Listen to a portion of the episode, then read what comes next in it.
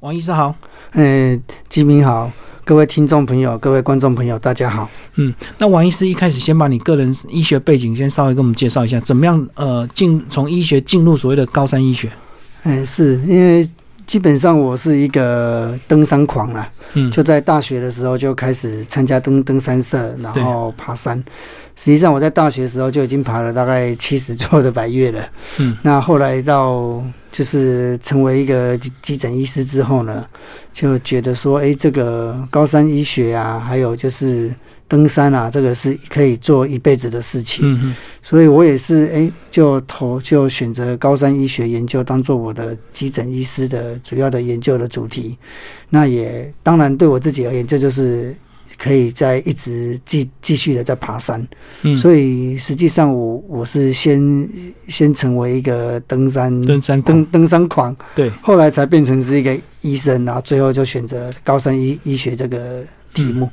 所以你那时候大学医学院念念书的时候，还因为登山有影响到学业的，在书里有讲到你那时候功课那时候还不太好。是那个，因为其实坦白讲，我大概可能花不到全部时间的五 percent 嗯，大部分都用在爬山用。用用在课业上了，所以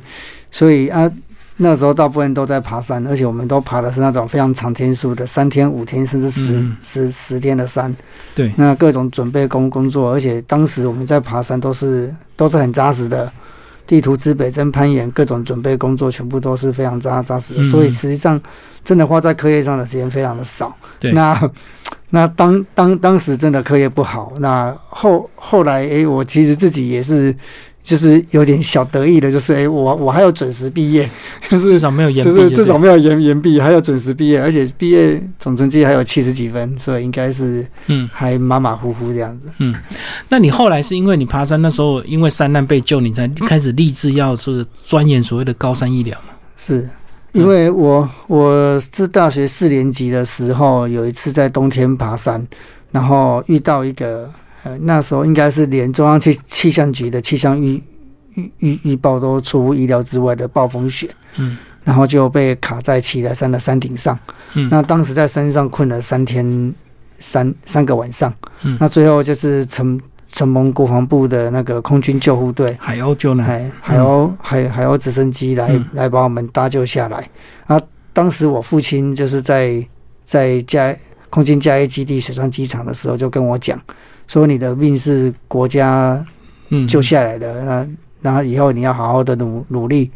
然后就是做一点事情要回报这个国家这样的。嗯嗯嗯。然后后来，当你成为这个急诊室呃医师的时候，那时候一样就继续延续爬山，一直到现在嘛。是，事实上我我那个时候是有比较有点私心呐，就是我想找一个理理由哈，可以一直在爬山。因为其嗯其实说真的啊，你很很多人会觉得说哇，你已经成家立业，当医生又生小孩了，那那那那那不要花那么多的时间在爬山上。所以，是我我自己是有点私心，想找个理由，所以就假研究之名，行登山之实。那实际上说真的，高山医学研究真的是非常值值值得去去投入，因为台湾每年大概爬高山的大概就有十几二二十万啊，如果全部登山人口大概有将近八十万，嗯嗯。那实际上有很多人都会面临到高山症或其他的疾病，对所以我也我也从从中在研究当中自己也就先是。第一个学学习到很多第一第一手的台湾的高山疾病的样貌，嗯嗯。那后来也就把这些研究成果好好的整理，那也最后也发表了十几篇的论文在国、嗯国际的医医医学期期期刊。虽然说是虽然说开玩笑是假研究之名行登山之实，但实际上我的研究目前已经做到是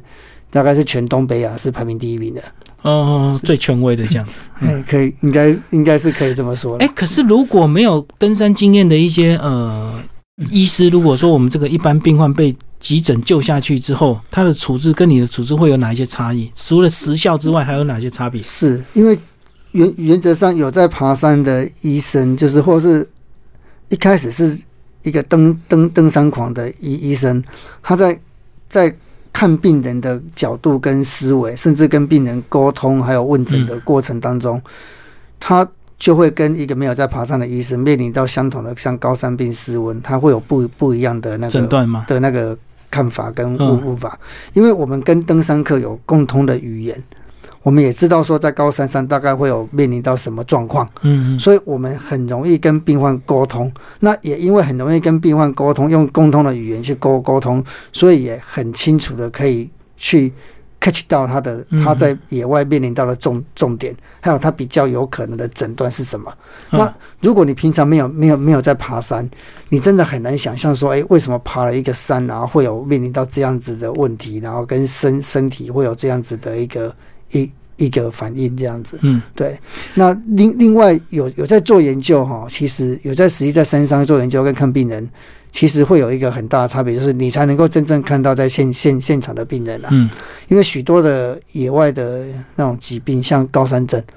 说真的，高山症，如果你比如说你被海鸥直升机载下来之后，它回到平地，大部分的病人都会好了。嗯嗯所以你，我我我我常常在讲说，基本上你不可能在一个平地的急诊室看到一个高山症的病人，嗯嗯嗯，因为其实他大部分都好了。那你真的要去学习高山症，你就是要在现场，看到现况，在现场，因为你只有在高海拔，他的疾病才才才是这样的表现的。嗯，所以救下来之后，如果好了，运气好就好了。那如果运气不好，是会造成误判吗？还是会嗯误造成一些延误吗？是这个，这个就就就是一个盲点，也也也是许多没有投入高山医学的嗯医生他们会有的一个一个盲点。很多民众或是有些医生他们会认为说，哎、我高山上下来，我都先想高高山症。对，那事实上，在高山上面，除了高山症、失温、外伤之外，其他在平地有可能发生的疾病，比如像中风、像心脏病，嗯嗯在高山上也都有可能会发生。所以，甚至如果说一个严重的高山症病人送下山之后，他还是症状没有丝毫的改改变，反而我们第一时间我们要去想，他可能是同时发生其他疾病的。嗯，他这一次下来可能并不是高高高山症。好，那其实，在我的风高山里面有一个章章节有提到一个男男二段的病患，嗯嗯他就在高山上，他的表现全部都是跟脑水肿的诊断标准是一模一样的。对，可是他下山之后，一样持续走路不稳，一样持续头痛呕吐。当时一下飞机，我一听到这个症状，立刻就跟急诊室的医师联络说，这个可能要排个电脑断层，因为他可能是中风。脑中风结果后来其实他就是脑出血。嗯对，那其实这个就就就就是整个整个思考的过程，就是大家要还是要明白，就是虽然说我们去爬山，我们会很专注在高山症失温，可是不要忘记了，在平地会发生的疾病，在高山上还是会发生。嗯下山之后如果没有好，你反而是要去想，可能是同时有发生其他疾病的。哦，不能够全部都判断成高山症，就对，对，这样这样子会有问题。嗯嗯嗯，好，那呃，王医师接下来帮我们讲这个，你在书里有讲到这个高山症大概就三个类别，对不对？急性高山症、这个脑水肿、肺水肿，跟我们讲这三个差别好不好？是，呃，急性高山症跟高海拔脑水肿，基本上他们你可以把它看作是相同的疾疾病，嗯。只是一个是比较轻微的，一个是比较比较重的。严严重的。嗯。好，因为在高山上，因为缺氧的关关关系，所以脑部血管会扩张，带来更多的血液跟氧气给脑细胞来使用。嗯那当脑部血管扩张变得比较拥挤的时候，就会产生一些急性高山症的症状，比如像是头痛、头晕、恶心、呕吐、疲惫、虚虚虚弱，或是没有胃口。嗯哦，这个就好像是一个一个比较拥挤的捷运车厢，你会觉得不舒服一样。但是出现这些症状的时候，通常是在进入高海拔两千五百公尺以上的地方，大概待六个小时之后，会逐渐发发生。对，它的发生的机会在台湾的话，在玉山大概有三十六 percent，其实是非常的多。嗯可是它大部分都是轻微的。但是在这个情况之下，它还它还没有到脑水肿。嗯那如果说万一血管扩张到太严重，哎，已经变成是血管里面的东西跑到血管外来了，它就会变成是高海拔脑水肿。嗯，那高海拔脑水肿它就危险了哦，它发生机会非常的低，可是它会致命，最快六个小时就会死亡。嗯那它症状是什么？就像喝醉酒一样，胡言乱语，人事实地物搞不清楚，嗯或是走路走不稳，或甚至神志不不不清。嗯好、这个就是高海拔脑水肿。那这个是会致命的，发生率很低。那如果一旦发生，就要立刻下来。好、那第第三个是所谓的高海拔肺肺水肿。嗯好、高海拔肺水肿它的它的发作的那个原理是比较复杂，但最终还还是因为缺氧造成血管里面的东西跑到肺肺泡之间，然后阻碍肺肺泡的气体的交换。好、那这个时候会让原来的缺氧变得更严重。好、啊，这个也这个是我们认为是三种疾病里面最危险的，嗯而且可能会死亡最快的。嗯甚至我们曾经看过，就是诶已经高海拔肺肺水肿了。那这个故事也写写在风高山里面，嗯。一个南湖大山的遗憾这个故事里面，他已经是肺水肿了，而且已经知道就是要赶快下来啊，可是因为天气不好，这机器对没办法飞，嗯。结结果他领队也没有任何延误，就直接背着他就赶快连连夜嗯就是来不及。日以继夜的背他下来，可是最后在还没来得及下山之前，他在领队的肩膀上嗯过世了。嗯，嗯对，这个真的是，真的是，真的有时候跟时间赛跑，可是你你就是没它的进展就这么快。好就命运就是如此，就对了。对，那嗯高其实高海拔肺水肿哈，它的症状就是像是你在休息的时候，可是你却看起来像刚跑完步一样，非常的喘喘。哦，哎休息还很喘，就对，在高山上最常见就是在晚上睡觉的时候睡不着，坐起来喘。这就不这这个就不对了啊！因为平常在晚上休息的时候，应该是呼吸很很平顺啊，哦，所以他坐起来反而比较舒服。哎，对，这种肺水肿那边坐起来会比较舒服。哦那你如果看到这个这个伙那个队友在高山上晚上的时候，然后结果居然坐起来在那边喘，嗯嗯而且气喘吁吁到好像是刚跑完步一样，哦，那就要小心了，这个可能就要赶快下来了。嗯。可是这个高海拔的环境，它没有办法，因为这个长期的这个处在这样的环境，变成我们人体去习惯它嘛。因为在书里有讲到，也有你有急救过一个布隆族青年，也是这样子一个症状。长期住在高海拔的人，不会因为这样人体就适应了吗？哎，是是，事实上，所谓的长期住在高海拔的人，那个叫做高地住民。嗯，那全世界能够全全全世界真正的高地住民只有藏族人，嗯嗯，然后还有尼泊尔的雪巴，哦，就四五千公尺以上。还有东非的伊索比亚的人，嗯，好、那边也是大概三千公尺，哦，还有南美南南美的安第斯山脉嗯嗯。上面秘鲁，好、啊、跟玻利维亚。嗯，那边的才是真正的高地住民。所以高地住民是一年可能至少要在超过两千五百公尺、三千公尺以上的地方住超过两百天到三三百天的，嗯嗯，那个才叫真正的高地住民。那如果以台湾的所有的原住民哦，不管是布隆族、泰雅族、阿美族，所有的原住民，基本上他们的部落都是低于两千公尺。嗯嗯。他们其实并不是真正的高高地住民，他们其实居住的地方都还没有到高海拔环境，嗯。所以其实台湾没有台湾没有真正的高高地住民，嗯。所有的原住民也都不是高地，就海拔不够高，就是。海拔不够高，所以基本上虽然是原住民，不过基本上他们你你在看高山病这件事情的时候，你要他其实跟平平地人是一样的，嗯嗯，是。嗯，所以没有没有所谓的住在山上的人就比较没有这样的问题，或常爬高山的人，常爬高山的人会会比较有保护的效效果，但是所谓、助。对，但是所谓住在山上的人，你就是要一连住超过两百天。嗯那其实台湾并没有真真正这样子的人，或是如果有真正这样子的人，大概只只有所谓的排云山庄的管理员，或是说，常常或是天说中央气象局哦，的北风气气象站的象站。对对对，可是你说他们真的有到两百天吗？哦，那个可能也也没有可能也没有。嗯所以你说台湾真正有超过两百天，我觉得是屈指可可数。嗯嗯，好，接下来跟我们讲这个呃，你后来是哪一个事件让你这个发现，在商务要有所谓的加压舱的一个重要性？后来这个想尽办法去推广、去募款，现在所有的商务都有加压舱。是因为基本上我在以前在大学爬山的时候，就有跟其他学校爬的登山社爬山。嗯那当当时也就遇过了一一次很严重的高海拔的肺水肿的、嗯的伙伴，然后我们我们一起把他背下山，后来还好他有他有活下来。那之后呢，在研究过程当中也是有有帮忙做远距医疗，那也接触到一一些，哎，结果有些有救回来，有些没有救回来。那后来我在想，其实高山病其实下山就会好了啊。哦哎，呀，那那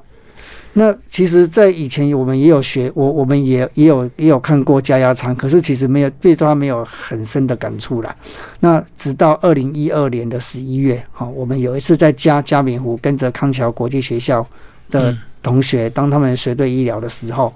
结果遇遇到他们聘请的一个布隆族的高山协协作，发生很严重的高海拔肺水肿，嗯，在晚上七点多，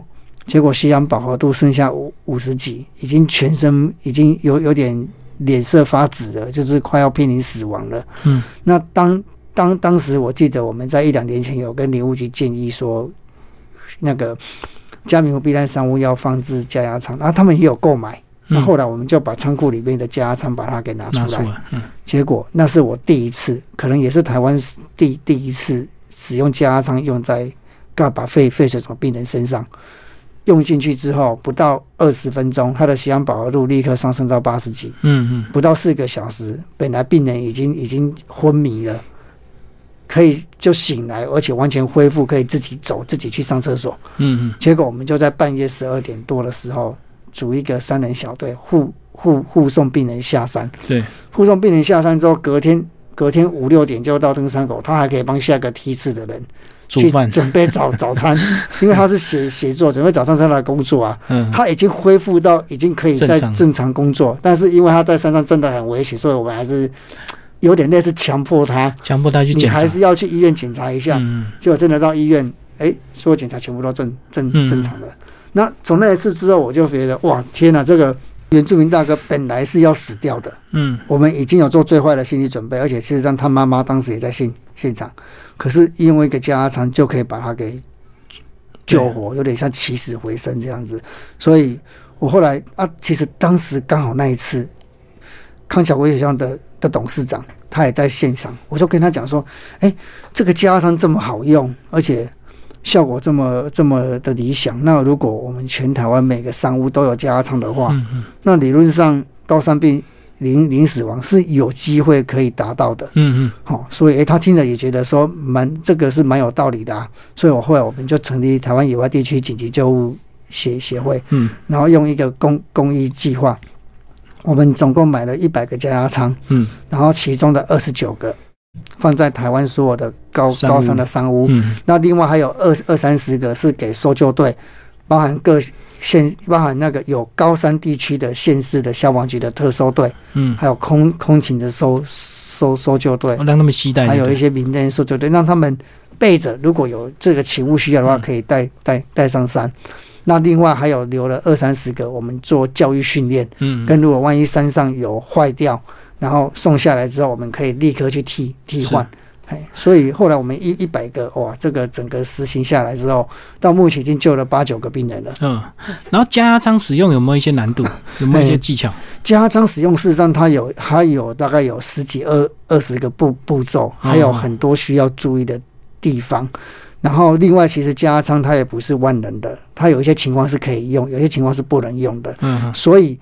我们虽然说在现场我们都有设置那个操作的海报，一步接一步的操作海报，可是根据我们这几年来的，就是在现场操作的人嗯。的山友他们的回馈，他们是说，其实操作海报虽然可以让你整个完成操作，可是他们在现场遇到病人的时候，还是会生疏，还是会慌啊。对，所以，其实我们在这个计划一开始，我们就同时设计一个训练课程的，教育训练课课程了，我们就甚至协会自己有一个标准的四个小时的训练课程，嗯课程上完之后，然后发证，然后你每三年呢，如果复训啊，呃还可以复训这样嗯。子，因为得到了我们后来真的是遇到结果就是哎，有受过训练的人。在现场遇到的时候，哇，非常的熟练，嗯哎而且完全的可以抓到重点。那没有受过训练的，第一次的登山客，虽然看了那个海报，还是会做，可是还是会毛，嗯。还是会慌。可是这个使用这个有没有免责啊？像 AED 有免责，没有免责，有些人不敢用啊。基本上哦，基本上这个在在野野外，如果在那种情况之下，你没有用，病人大概只会走到对对对，最坏的状况了。对那你用的是给他还有比较好，机会，还有改善的机机会。那除非说你真的是犯了超大的错误，嗯啊比如说什么呢？比如说病人把他丢进去之后关起来，外面的人就到跑了。哦，跑掉就哎哎，那个那个不对啊，那个里面的人会没有会没有空气的。嗯除非是遇到这种这么荒唐的错误，好，那不然我觉得应该就算最后嗯被告我们就直接讲被告好了啦。嗯，就算只有被告，其实其实法官他们还是会裁量的啦，还是应该是会衡量现场的状状况的。哦，所以现在虽然没有 还没像 AED 免责，可是我我不用担心这个问题。其实我认为是要免责啦。对对对对但但这其其其实说真的，法律还是基于还还还是要去考量现现场的的情况。嗯嘿，那那事实上我们在现场的说明书里面有特别提过，使用加压舱的时候，千万不能够离开加压舱，而且每五秒钟都要踩一次那个充充充充当充气阀，对它才会有气。每五秒钟要踩一次哦，所以其实在帮他使用的人其实是相当累的。可是你嗯没办法，因为你要帮他做做一个换气的动作。对，嘿，那也因为你实时帮他做换气时，你可以实时去观察病人的在里面的状状况，有什么问题可以跟他沟沟沟通。嗯嘿，那我觉得这样应该是是 OK 的。所以只要做到该做的之后，其实我也我觉得只要做到该做的，应该遇到这种情况之下，我们应该要本嗯，着人性的的良善，跟我觉得应该还还是。该该去施救，还还是要去施施施救了。而且王医师在书里也讲到，很多人其实遇到状况，第一个时间就马上跟你通电话嘛，所以你也会协助帮他做一些判断嘛。嘿，是那个我我现在是就是像消防局啊，嗯。像消消防局的的那个特特搜队，他们如果遇到情况的时候，遇到像这种比较严重的高山病，他们会跟我跟我跟我联络，因为其实我过去也担任他们的顾问了、嗯嗯，还是。所以在你这个电话的指导之下，其实出错几率并不会那么多，那呃就不用担心所谓的这个责任问题。因为基本上我们就只只能说，就是透过电话的判断的话，我们嗯。就是更能够把对。平平平平常该怎么做就怎么做，一步一步的每每个做做做法把它把它做到位这样子。嗯，那那那那那您说病人病人最后能能不能救活？有有时候并不是我们所有动作都做到位就可以做得到，有时候也是运气问对，题、真的几率问题这。样子。嗯嗯，王医师讲一下你跟那个康桥这个结缘的这一段好不好？这个每年开始协助他们学生登山的一个这个呃，算是医疗团队嘛。是我们那个就是在二零零九年的时候，二二月份，那康桥的李万吉董董事长嗯嗯他就找我，他跟我说，就是他们学校要办一个一百多人登玉山的的活动，要在国小六年级学生要在上面发毕业证书。哦，毕业的一个仪式，对，嗯。那个是在十一年前呢、在嗯。二零零九年一直到现在，对，然后那时候我是觉得这个活动还蛮疯狂的。嗯。你去想象二零零九年那个时候的时空背景，一百多个小学生带上去，其实是有真的是蛮疯狂的。对，那刚好我也是一个蛮疯狂的登山狂，嗯。所以嗯诶，我觉得这个应该是可以执行的。那只要好好的做一个医疗团队对，然后做一个规划，那我觉得这个是可可以做得到的，所以我们就去做了。嗯嗯，那也因为这样子，其实这样子几年下来，哎、其实第一年下来之后，他们就觉得，哎、这个照顾的非常的好，所以就接下来第二次、第二次、第二次、第三次、第二年、第三年，到现在已经已经第十一年了。目前已经协助超过将近六千位到七千位的学生跟老师，就是平平安的去、去登山这样子。不过在书里也有讲到，其实，在登山遇山之前，呃还是小朋友还是要做一些准备，对不对？在体能的部分，不不是说有你们的照顾就万无一失这样。是因为其其实呃我们的我们的医疗医疗团团队的照顾，就是我们其实，在康桥这个活动当中，直接把它发展成为一个比较全面性的健康管理了。嗯嗯，所谓健康管理，就是你绝对不是说之前对这些学生都不认识，只有在登山第一天你才去到现场。然后嗯只有在做捕破网。如果一个医生只有在做捕破网的话，那根本其实我觉得其实是比较不好的。嗯哎，那我们后来发展成一个全面性健康管理，比如说他们在出发前一一年，他们这个学校就会把所有的学生的健康资料送给我，然后让我做做评估，嗯。有哪些学生是可以去的，哪些学生是不能去的。嗯，就先要先认识我我我我就全全部都会都会都会都会做评估，嗯，好，然后另外关于学校的这个登山活动，他需要受什么训练，我们也说一起讨论，然后规划这些焦山的训练。比如说，他们都要去二二格山、去朝林古道，做大概八到十次的焦焦山训练，嗯，而且这个训练是从什么？从登登山前八个月就就开始了，准备哎就焦山训练。另外，在平常在学校的时候要常泳，好、以如如果是康桥的话，大概一个小时里面的一个小时的长泳都可以游超过一一千公尺啦。嗯哎，所以有那个长泳训练，然后还有长跑的训练，还有登阶的训训练。那这个也都是在在平常康桥他们学生日常的那个体育课的时候，跟游泳课，他们就会就会去训练的。所以其实说真的，康桥的学生可能是全台湾最按部就班在做登山前训练的登山课了。嗯，我我我我说的这个是不不只是学生去爬山哦。说真的，连一般的登山的民众都没有像他们训练的这么扎实啦。嗯对，哎，他们这个哎，那很多民众登山都很雪山，都很即兴，爬个雪山、合欢山，八个月前就先交山训练，训练了八九次，还长泳、登阶、长跑。你说一般的民众去爬山有训练这么扎扎实吗？对对对，都是几个人组团就去了。对，所以其其其实我觉得这样子的做法是其实是会比较好的，嗯所以也也也是因为这样，其实我们参因为这样参与，然后全面性健康管理，还有他们自己本身很很勤奋的这样训练，所以其实这样子办下来，你看到今年到第第十一年了，他们每年。有四个校区，然后要去雪山，然后要去合湾山，现在变成是每年总共去爬山的人超过一一一千个人了、嗯嗯哎呀，所以所以所以所以其其实是算是相当成功，而且相当值得值得大家去去去做参考的。而且我在想，多年之后对这些学生的意义应该非常重大，对不对？因为等于是他在国小阶段就克服了一个非常重大的一个困难。是他们十十一年前小学六年级的爬爬玉山的学生，现在二十几岁，现在都已经大学毕业了。嗯嗯，嗯，对，就已经接近，就是几乎是大学毕业了。然后他们就回来就跟我说，事实上，他们整个小学记忆最深刻的就是去爬玉山。嗯就是去去爬爬山的这个啊，这个也让他们学习到非常的多。就是哇，我连这么困难的事情都做实际上对小朋友而言，这真的是还蛮还蛮有挑战的。他困难度是有的，你这么这么有挑战、有困难度的事情都完成了，那之后还有什么东东西是没是没办法克服的呢？所以其其实对于他们。对于小学生而而而言，学生而言，这个对他们心理上的刺激跟成长是非常好的。嗯，而且他们也会记会也会把这样子的成长，就是真的是会在他的整个学之后的学习跟成长，会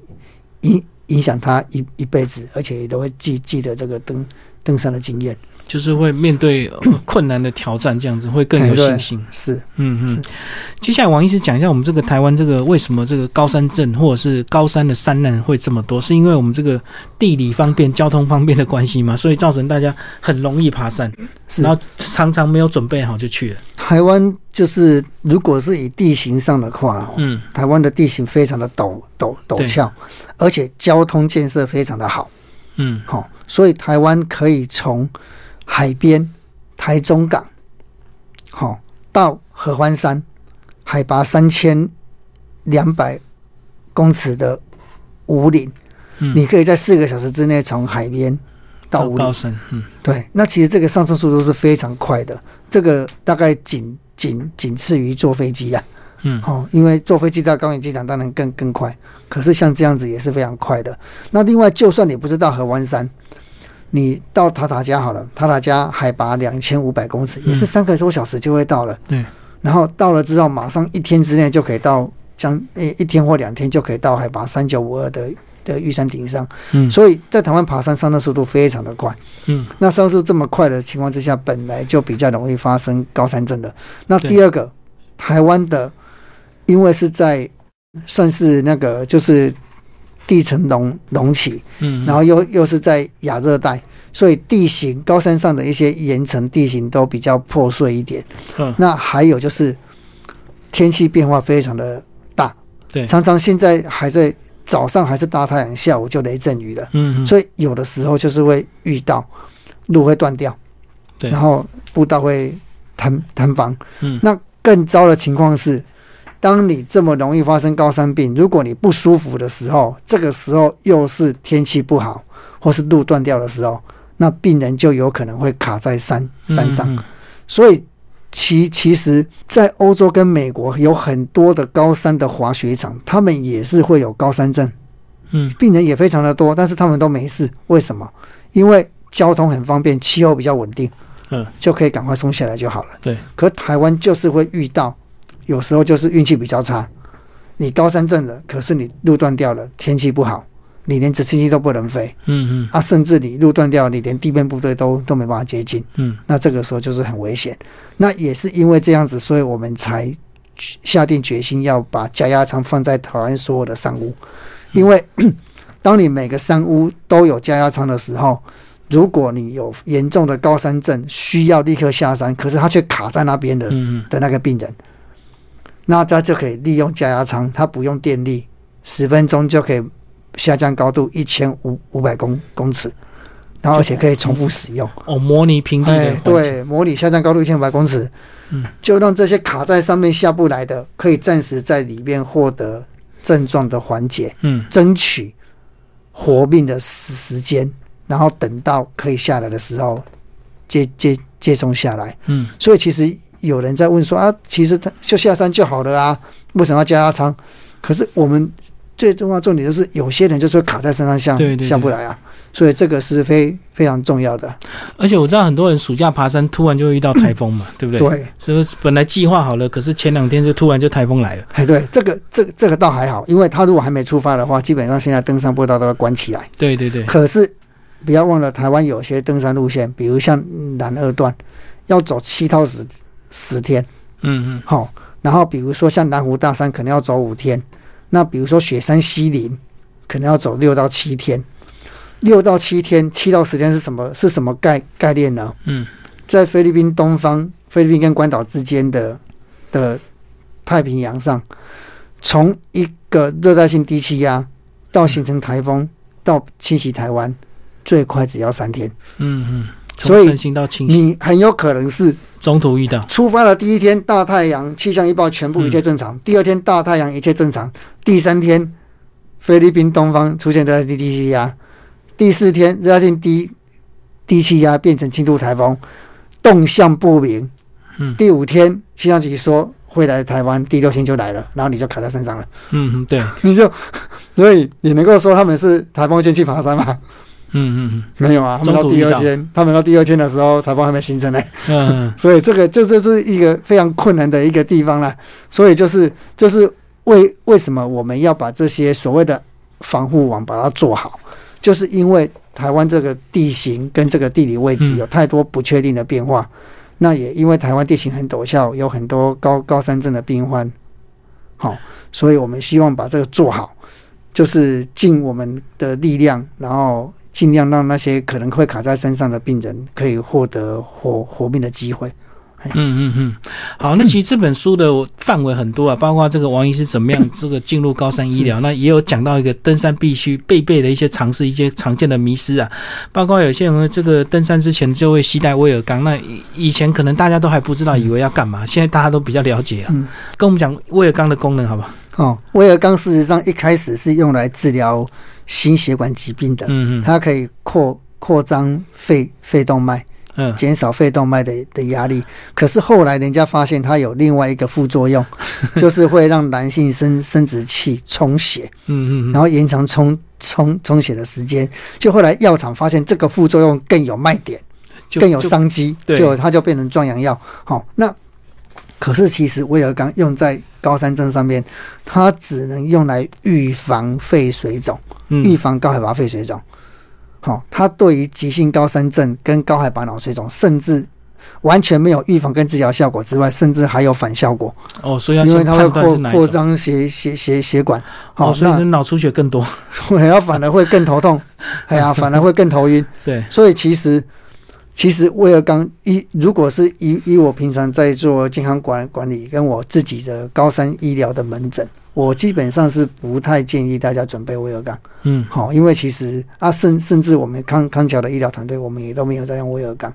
嘿，那因为其实它的用途事实上是不并不大啦。嗯嗯。对，那而且而且被被误用的人也非常的多。嘿，哦，一有高山症就吃了，结果反而是吃错症状，对，吃错，因为实际上在。在在台湾也曾经发生过，诶，有有人诶，还他还还他还是一个未满十十八岁的的那个小朋友，嗯那就发生高山症，就给他用威尔刚，而且还还给他用加压舱，就后来下山之后再抱怨说加压舱没有用，而且还那个还那个就是还舒服。还一直头痛，哎呀，一直头很很很不舒服。然后，然后后来我们发现，然后后来其实我看了就说，第一个，这个家长他没有学过家，他可能就是在使用的操作，其实后来我们去看，其实他操作过程是错的，嗯操作步骤是错的。嘿，然后第这是第一个，第二个，威尔刚不能用在十八岁以以以下的人，嗯嗯，结果他就用在十八岁以下的人。那他的威尔刚怎么来的呢？听说是就同商务的山友给他的。对对，所以其实台湾人，我应该是就因为其实台湾人的天性非常的善善良，然后分享遇遇嗯遇遇到病人的时候，哎，懂得去分享。可是真的药物的部分不要分分享，对药物的部分你要听医生的话，因为并不是每个药物都可以给每个人用的。嗯嗯，所以我现在真的是很很期待，就是如果您觉得您对自己爬山，您觉得诶，我可能需要准备药物的话，你就在出发前找旅游医医学门门诊，找家庭医医师，那嗯或者像我像我自己本先本讨论就本。身有时候做健康管理管理，帮人家规划这个用药。那还有就是我自己也有在那个台北有个医医者诊诊所开这种高山旅游的特别门门诊。嗯嗯哦，当然不用不用说要找我啦，医其实每个医生只要只要有相相关涉猎的医生都可以去找，然后出后发前先做真的是要找医生帮你做规划，嗯嗯这样子听医生的话，至少会比在山上山友拿拿给你的更有保障，嗯，而且比较不会去错误的使用。是请记住，威尔刚不能用在十八岁以下的人。嗯嗯，而且不很容易过量，就对，都一下就吞一颗。对啊，对，其实王医师在里面还有讲到一篇这个为什么上山容易下山难，有讲到这个珠穆朗玛峰。啊，你个人有准备有想去爬吗？哦，珠穆朗玛峰哦，你说那个圣母峰山顶，对，想我去挑战吗？我我我之前是有去参加去圣母峰基地营的，但嗯但是而且在那那一次，这算是有点得得意了。我那一次在海拔五千公尺的地方，嗯我的吸氧饱和度可以到九九十七啊，哦，是那个是非常高的。那个时候连连连当地的尼泊尔向导都问说你有没有想要去爬圣母峰？嗯嗯 因为我曾经在那那一次还创下一个记录，我在海拔四千三千九到四千三百公尺的那一段路。五点多公公里，嗯我背着八公斤的背包，结果一个小时就走完了，哦，算很快。应该是算是还蛮快的，对嗯不对？然后后来我在想，其实圣母峰我应该还还还是不会去吧，嗯，虽然说是有有一个梦啦，不过嗯还应该等时机啊，对在可能哪天突然应该不会去，突然有人组团就会有 兴趣。再看看再看看，对，有时候有时候这个是登山山友一群人突然这个邀约来一个壮举，这样跟我们讲一下这一篇的一个重点好不好？为什么上山容易下山难？反而很多山难是在下山之后，就攻顶之后才会发生意外。是因为其实上这个这个比较容易发生在八千公尺的攀登，哦嗯，他们通常在攻顶日的那一天都是前一天晚上十点开始出发，摸黑就对，摸黑出发，因为你要趁着冰雪都还结冰的时候嗯去走，会比较比较安安全因为冰爪还卡得住。好，然后如果万一啊，然后他们都这样半夜出发，然后在天亮的时候登顶，天一亮之后就赶快下来了。对对对，可是即使这样子，他们那一天还是要走到快二十个钟钟头，嗯快二十个钟头，那个高海拔的铺路太久了。嗯，那高山症我们刚刚有讲过，进去高海拔地区六个钟头之后，就会慢慢的发的发生。那甚至我们很常见的是到第十二个钟头的时候，病病人变得非常的多。嗯嗯好、那所以你看这些人，他们步入那么久，就在下山的时候就干就症状就出来了嗯，。刚好时间对，刚好时间也到了。嗯嗯，好、所以其实下山的时候反而是他们最危险，而且过去圣母峰啊八千公尺的一些登山的山难，大多数都在下山时候去发生的，嗯很多都是坠崖。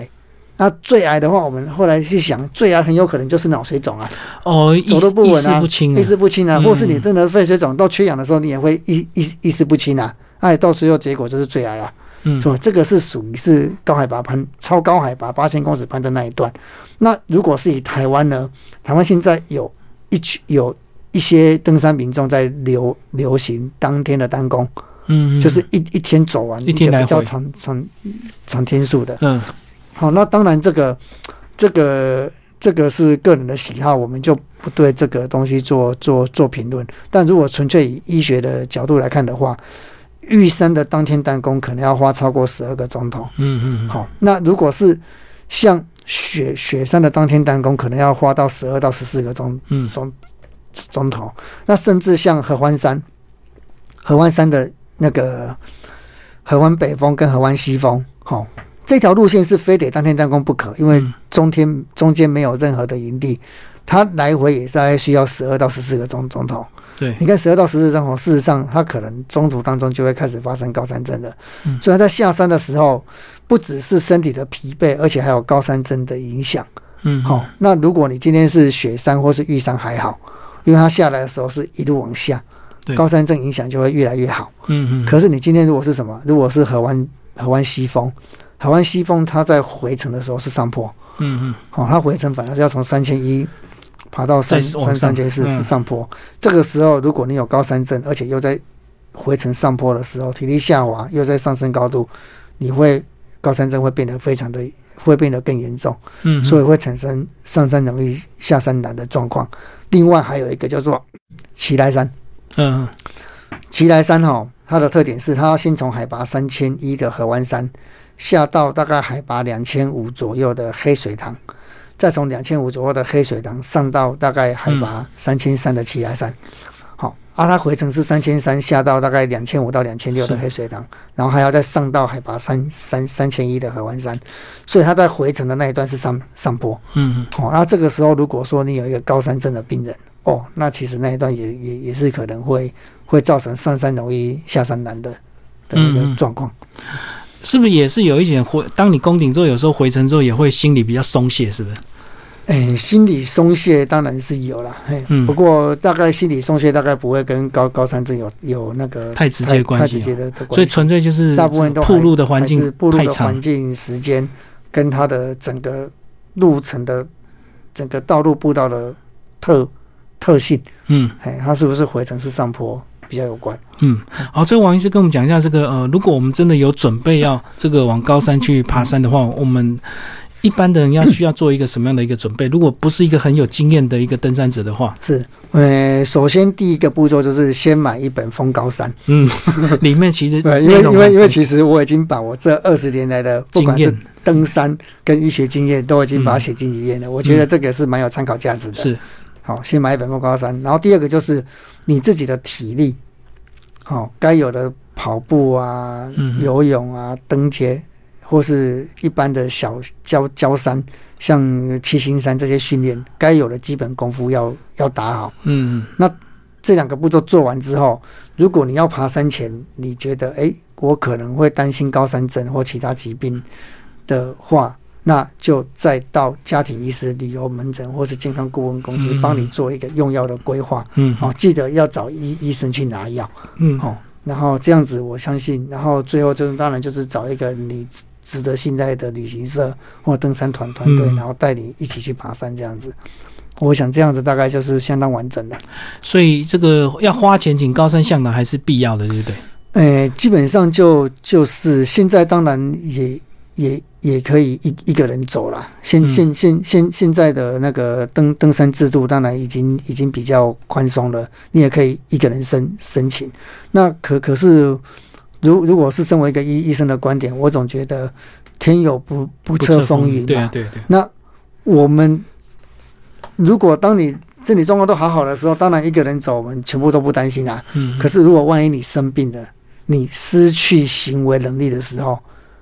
那你一个人走的时候是没有人可以救救你的。嗯哎、那那那这个时候就是你的伙伴或是你的向向向导，他们可以伸伸出援手。所以，嗯所以其其实有有个伴走啊，或是请一个有经验的登山向导，甚至那个登山向导本身他有